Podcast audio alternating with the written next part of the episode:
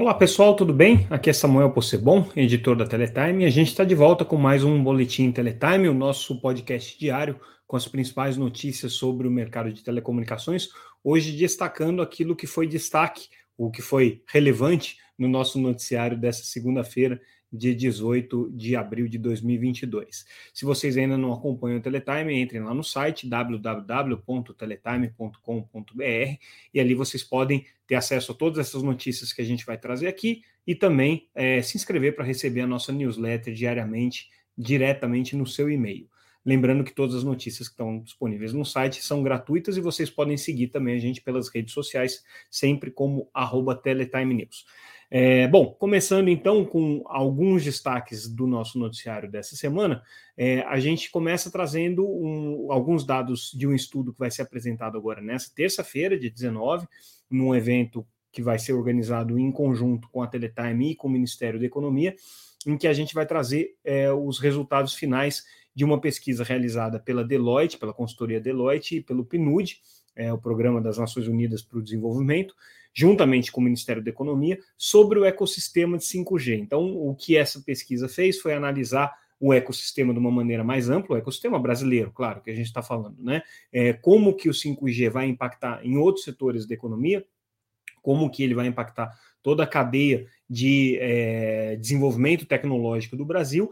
E aí esse estudo fez algumas estimativas interessantes, é, principalmente com relação a aquilo que pode ser agregado para a economia com o 5G. E o número final que eles chegaram aí é de um valor expressivo de 590 bilhões de reais na expectativa do desenvolvimento é, da economia com 5G. A gente tem desse volume de dinheiro que pode ser criado, dessa riqueza que pode ser criada com 5G, a expectativa de mais de 100 bilhões gerados só no setor de software, e especificamente no setor de software para redes de telecomunicações, são 10 bilhões. Então, com base nisso, a gente consegue estimar mais ou menos aquilo é, que o 5G pode trazer de benefícios para a área é, de, de, é, de, software brasileira e também para o Open Run, porque o Open Run é justamente é a área de desenvolvimento de software na, na, na, na porção da rede das, das, empresas de telecomunicações, das operações de telecomunicações.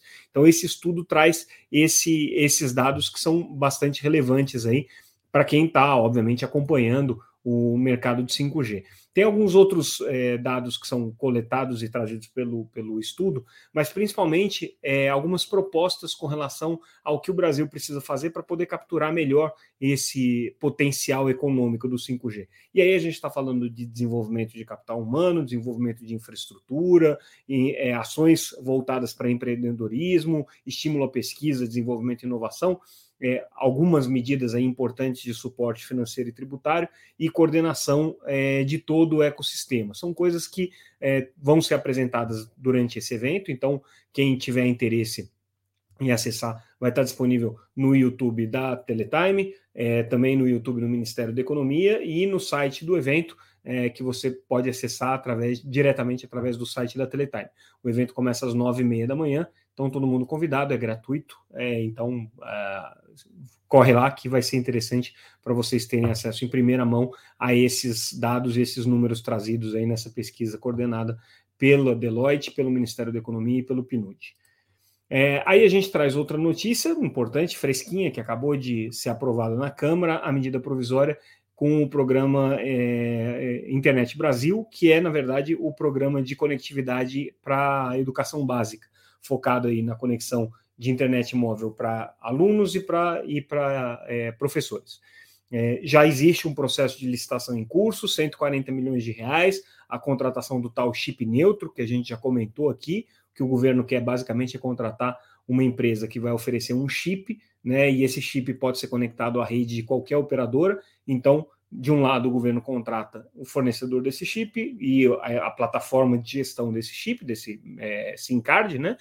E de outro lado, contrata também os planos de dados que vão ser colocados à disposição dos alunos. E daí o governo e essa plataforma vão fazer a escolha de qual que é o plano de dados mais adequado para qual adulto, para qual aluno para cada para qual educador, em função da localidade, da cobertura, é, do, do, das condições que vão ser oferecidas por cada um dos prestadores aí.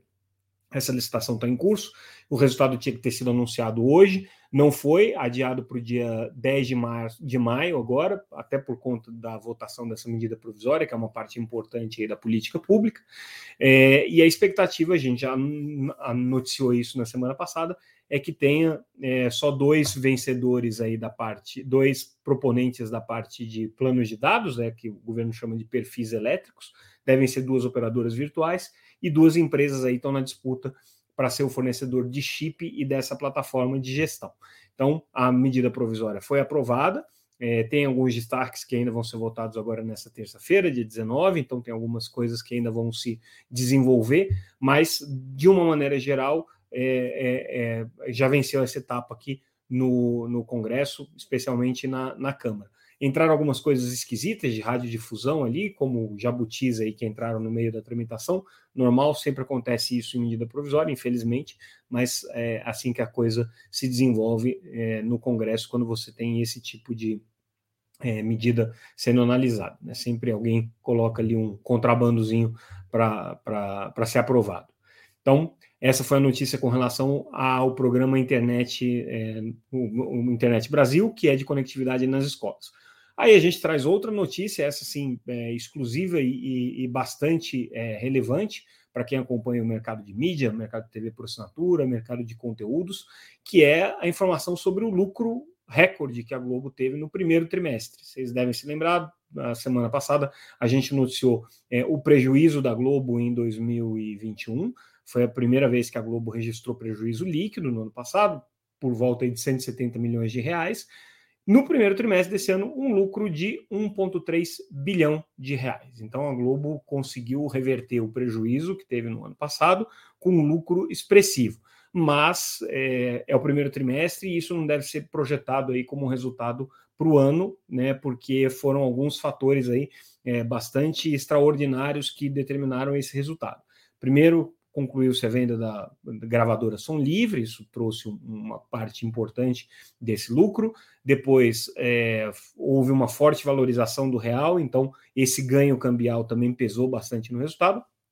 E depois é, foi o primeiro trimestre em que a Globo se viu livre dos custos de campeonatos de futebol estaduais que oneravam muito o primeiro trimestre da empresa, tradicionalmente, porque quando ela tinha que desembolsar os pagamentos, como ela não está transmitindo mais esses campeonatos, ela está sem esse custo. Então, essa é a boa notícia para a Globo. A expectativa deles é que os resultados continuem positivos ao longo do ano.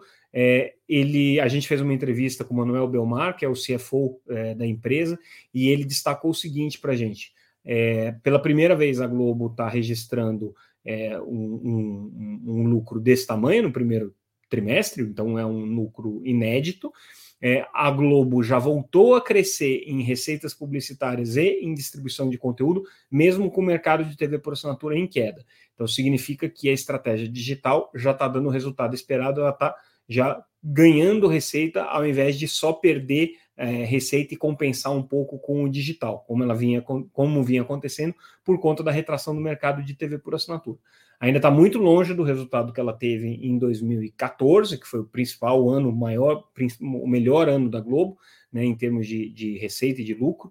É, foi o melhor ano do mercado de TV por assinatura, com quase 20 milhões de acessos, e a economia ainda estava é, num momento muito bom. Depois daquilo, a economia entrou num buraco, do qual nunca mais se recuperou plenamente, e o mercado TV por assinatura idem perdeu aí praticamente 7 milhões de assinantes desde então. Então, a Globo perdeu muita receita durante esse período, começou a apostar fortemente no digital, com o Globoplay, na diversificação dos seus produtos, e agora a receita de conteúdos e de publicidade parece que está crescendo de maneira substancial e é, a empresa já tem expectativa aí de conseguir, ao final desse ano, voltar a ter lucro é, líquido, lucro é, é no resultado final, coisa que não aconteceu em 2021, e tem expectativa também de operacionalmente passar da lucro. Né? Além disso, a Globo tem um colchão de caixa aí de mais ou menos 15 bilhões, bilhões de reais, que é o suficiente para ela fazer todos os investimentos que ela precisa na expansão desses novos serviços digitais, especialmente do Globoplay, tanto da parte de tecnologia quanto na parte de produção de conteúdo. Então, é, a Globo é, vai bem, obrigado, e esse é o, essa é a notícia que a gente tem para vocês com relação ao mercado de mídia. E aí a gente começa a falar de uma outra notícia importante com relação à consulta pública de postes.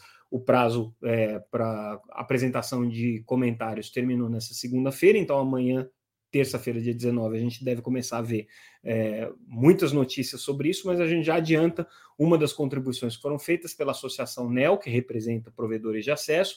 O que a NEL está dizendo, isso é importante, porque está muito em linha com o que dizem também as concessionárias de energia elétrica, é o seguinte: precisa acabar a regra de modicidade tarifária. O que, que é essa regra?